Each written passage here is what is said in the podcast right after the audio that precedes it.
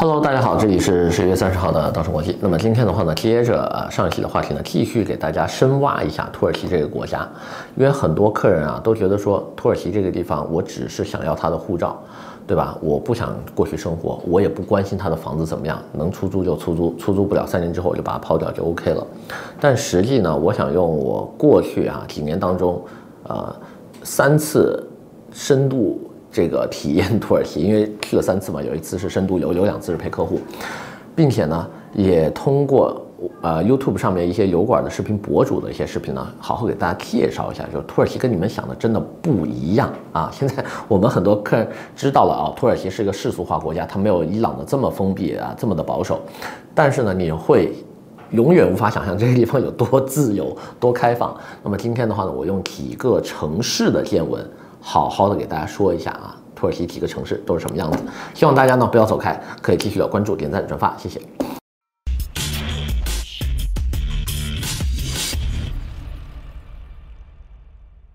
OK，那今天给大家说一下，在疫情之前吧，分别呃三次到访过土耳其，那么分别是一八、一九、二零，那么三次去土耳其给我的感受都不一样，因为我去了不同的城市。首先呢，一定要给大家介绍的就是伊斯坦布尔。这是目前土耳其最大的城市，也是亚欧板块当中唯一的一个横跨两个大洲的城市。这个城市的话呢，一共有一千六百万的人口。注意啊，如果把它归类为欧洲城市，它是欧洲第一大城。因为目前欧洲人口最多的城市是莫斯科，一千两百万人，然后其次的话呢就是这个伦敦了，九百万人。所以这个地方的人口啊，绝对不用担心。第二的话呢，就是这是一个非常有历史文化底蕴的城市，因为中世纪的结束的标志性事件就是君士坦丁堡的陷落。那么君士坦丁堡，我们目前知道就是伊斯坦布尔的老城区啊，在它的那个城墙之内的那片范围。所以的话，这个地方你要说它是一个历史文化名城或者古城的话呢，一点不为过。而且呢。当地有非常多的历史遗迹，以及世界很多其他地方见不到的一些特色的教堂，比如说它的这个圣索菲亚大教堂，对吧？因为它本来的话呢是一个基督教堂，但是呢，后来这个就是波斯人过来了之后的话呢，把它变成了一个，就是现在我们叫这个，现在的索菲亚教堂叫什么来着？清真寺就是这种感觉啊，它有高高的这个丛林塔在旁边树立，但是呢，里面的话呢，嗯，又能看到它原有的一些建筑风格啊，非常的有意思，并且的话呢，这个城市也是一个少有的。就是以穆斯林信众为主的城市呢，但是又不禁酒，并且呢，对女性的要着装呢是没有要求的这么一个城市。你在大街上随处可见啊，低胸露背、穿着小短裙、露着胳膊的这些女孩子，非常的多。酒吧的话呢，也是通宵狂欢啊。基本上跟这个纽约啊，跟这个伦敦啊没有太大的区别，跟上海的话呢也非常的像，对吧？因为这个城市的话呢是靠海的，中间有一条这个大河横穿而过，非常的有意思啊，非常现代化。但是呢，如果说你想看一下它真正的这种比较保守的这些人住在什么地方呢？它东部有很多城市，包括它的首都，对吧？你去你就会发现，哦，这才是真正我们印象中的土耳其那种黄沙白土啊，等等。啊，否则你在伊斯坦布尔是感受不到这些东西的，而且伊斯坦布尔还特别多的猫跟狗啊，然后就是流浪在城市的，但是呢非常的干净，因为所有的路人啊，所有的本地民众的话呢都是非常爱护这个小动物的。我觉得他们对小动物这一块的关注，或者是说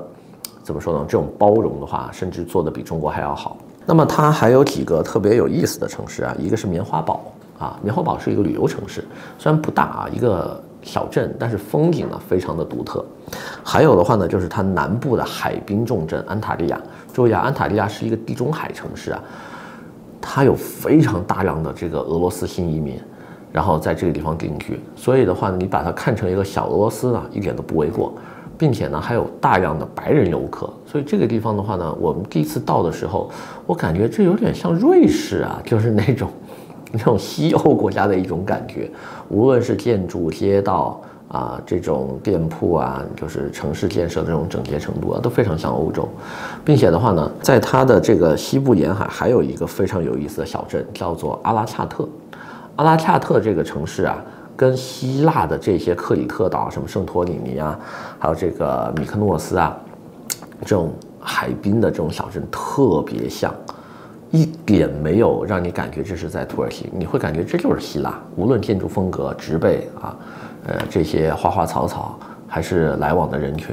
你都不会感觉这是一个亚洲的国家或者是一个城市。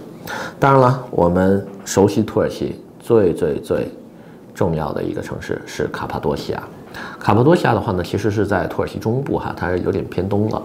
然后这个地方的话呢，它的自然地貌非常的有代表性啊。我们很多过往的欧美电影啊，取那种什么火星啊或者是外太空的地貌，都是在这边取景的。比如说最出名的就是《星球大战》，对吧？那么这边的话呢，除了这种自然地貌之外的话呢，热气球也非常的出名，并且的话呢，很多人不知道哈，其实卡帕多西亚的冬天啊，雪景也非常的好看。所以的话呢，如果喜欢拍照旅游的小伙伴，一定不要错过这个地方。那么还有的话呢，就是在安塔利亚旁边有一个小镇，叫做希特。希特小镇的话呢，有个海神庙，跟希腊的这些个海神庙非常的像，也是有这种地中海风情的一些建筑，并且的话呢，在它和这个安塔利亚中间的话呢，还有一个保存非常完好的古罗马的这个歌剧院啊，叫做。阿斯潘多斯剧场，那么这个地方的话呢，它的剧院保持的完整程度啊，堪称一绝啊，拍照也非常出片。那么剩下的什么番红花城啊、布尔萨跟伊兹密尔的话呢，就是一些比较现代化的城市了，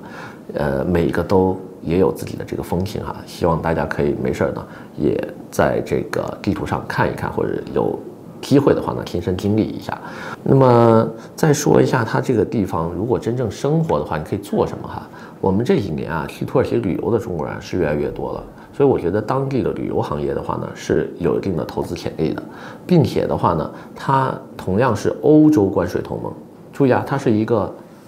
那个那个北约国家，又是欧洲关税同盟，所以你在这边做一些贸易啊，往欧洲出口，比如说它旁边的这些个东欧的一些国家，包括它北部的。那么这些个黑海国家，呃，其实它在周围这些国家里面就是老大一般的存在，因为中中间没有再跟它实力相当的这些国家了，所以为什么伊斯坦布尔每年会开很多的这些贸易展展览啊？无论是汽车配件呐、电子产品啦，还是装修材料啦，注意啊，土耳其是一个盛产大理石的国家，啊，所以在这边的话呢，它各种天然的这些个呃矿产出口也是非常著名的，所以我觉得。